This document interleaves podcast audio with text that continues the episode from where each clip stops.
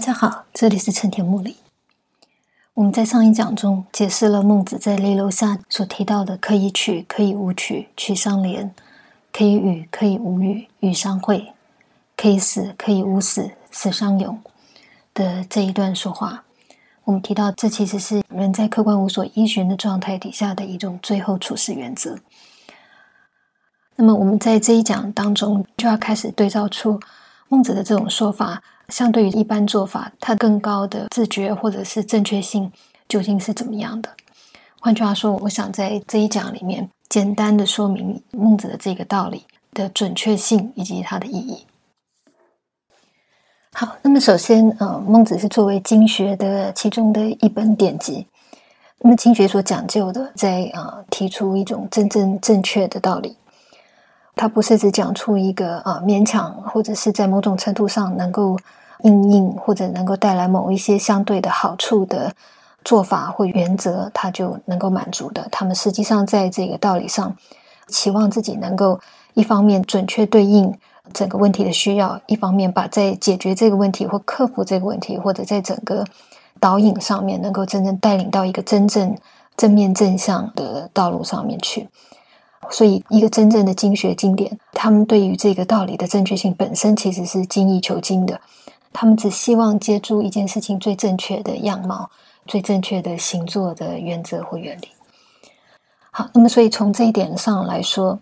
本来来讲最正确的做法应该是怎么做呢？如果我们看《论语》，孔子所在的时代已经来到一种礼崩乐坏的状态。换句话说，他其实也在一个无道之世。所以，我们其实从孔子自己怎么样啊面对这个世界啊，怎么样自处，我们其实就已经可以看到一个最正确的做法可能是什么。那么，他可能是什么样子呢？比如说，孔子说他自己得之不修，学之不讲，文艺不能喜，不善不能改，是他的忧，是无忧也。换句话说，在这个外在确实不提供你任何的资源的时候，自己的这种努力将会是唯一可能寄望的方向。所以这里所说的这种德之不修啊，自己的品格品德，或者是讲学，换句话说，你对客观世界的认识，你对其他对象的啊真正的实情的理解，这当然是非常非常重要的事情。即使外在没有办法提供你一个准确的指引，人也没有理由因此放弃积极去解开。积极去缓解自己在啊面对外在的这种隔阂跟错乱当中的这种困难，你还是应该去厘清这些东西，乃至于就算对一件事情的呃终极上面的价值，我们不见得能够完全的确知，但是如果你已经听闻了，换句话你闻意了，那么你当然应该要写。换句话，如果你已经有机会能够碰触到，就好像朝闻道一样。如果你已经碰触到一个真实的东西，那么难道你不改变吗？难道你不动身去亲近它，或者去实践它吗？同样的，如果已经明确的知道自己是有过误、有所不善的，那么难道不改吗？换句话说，这些道理听起来是非常非常简单的，但是它的简单正在于，它真的是直面这个问题，一方面承认自己在整个这个状态底下的局限有限。因此，他必须要修；因此，他必须讲学；因此，他必须要改过；他必须要变化自己原有的状态。可是，这种呃，他虽然承认这些东西，但是他也就正面的去试图尽可能的解决，或者尽可能让自己靠近一点他的这个目标。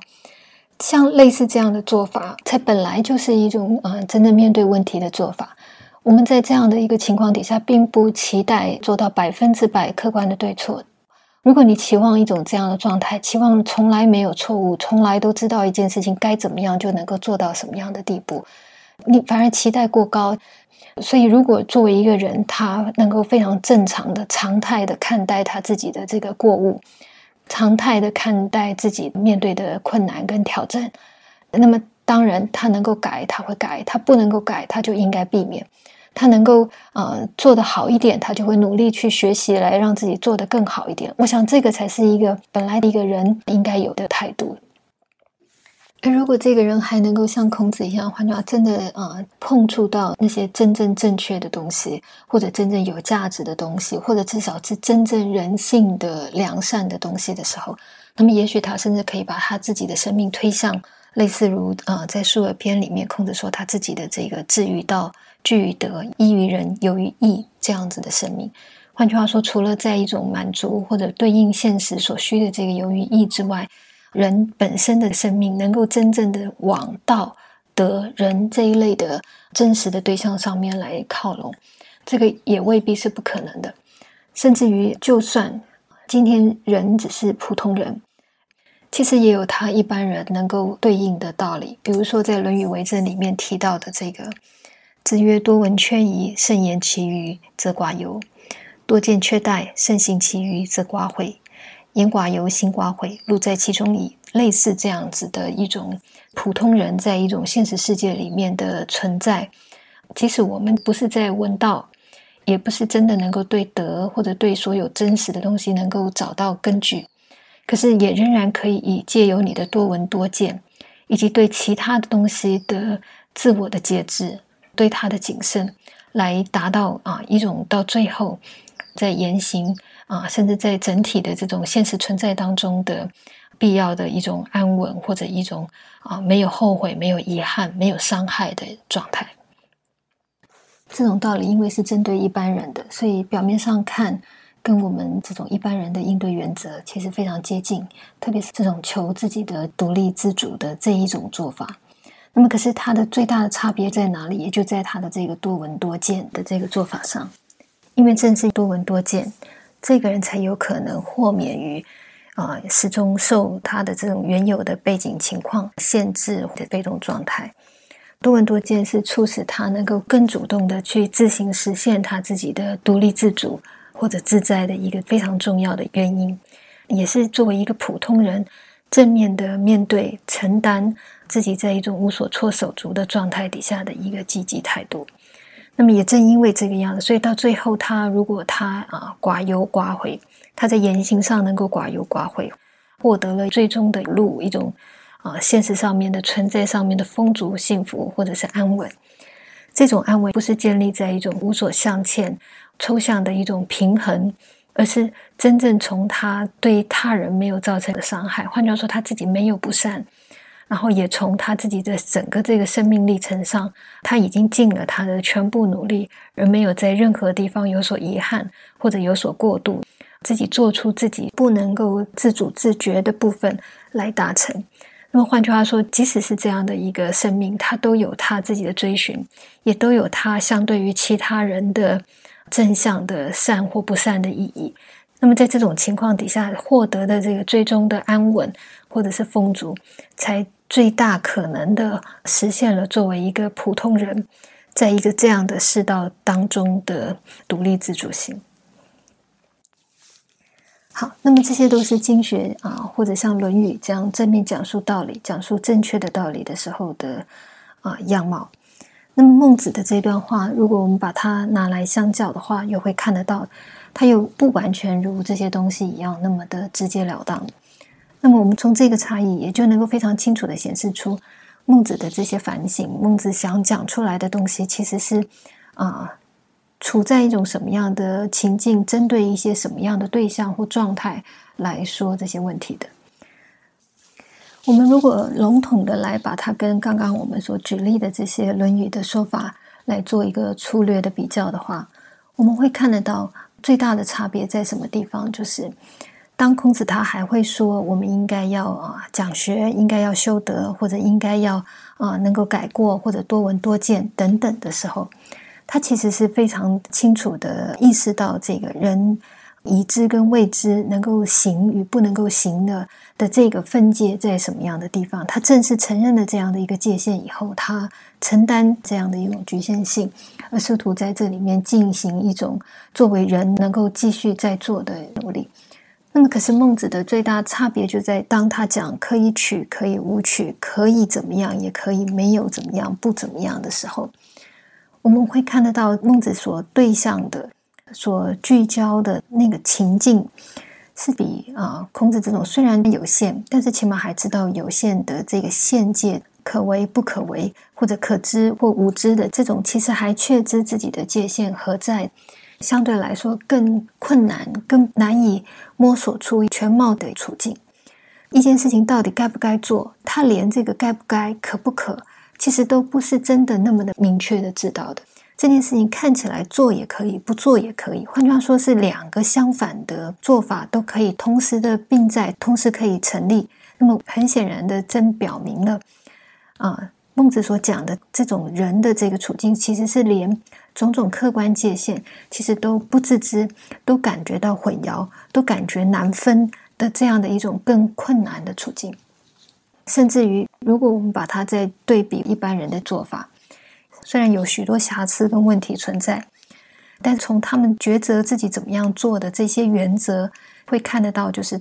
他们也其实自以为的分得清楚这些客观界限。可是孟子所讲的状态是比他们还要再更退却一步的，在更迷惘、更不知所终。所以这个时候揭示出来的这种道理，更是一种最低限度的，或者是一种最后的原则。这一点因此可以非常明确的知道的。这一段话，它的定位，或者是说它真正实际应用的这个层次跟范围。那么，我们从这里也可以啊，再次的回溯到我们在预告的时候提到的孟子的变的性格。这个变是在一个他所面对的这个情境都在一种浑浊不清的状态的时候所做的理说。那么，我们从可以取可以无取这段话，可以非常清楚的。感受到、体会到孟子他所指向的，或者他所关注、他意图要做的东西，其实是在一种什么样的缝隙当中来作为，在什么样的人的最困难的、最难辨明的一种状态底下对道理的思索。也因为这样，孟子在这时候所提出的这个原则，是一个完全不需要依赖啊，你对一件事情的明确的认识。完全不再依赖任何主观或客观、外在或内在、自我的在他者他物上面实际上面的事实的依凭或依据来作为判断标准的一种很特别的判断方法，因为他的判断方式正是怎么样呢？正是在你可以也可以不的这种啊矛盾，换句话说，在你混淆难分的现象一旦出现的时候。它本身就构成了一种啊，指引你如何去做的原理原则。换句话说，可以也可以不，本身就作为一种判断的基准。这个令人踌躇、犹豫不决、不知如何取舍、不知如何进退的这个处境本身，就足以判断。那么，如果是这样的话，无论你处在任何分界、界限对撞、冲突之中。你都不再有任何不知所措的可能性。我们是从这一点来说，这是一个最后的、最化约的一种道理原则。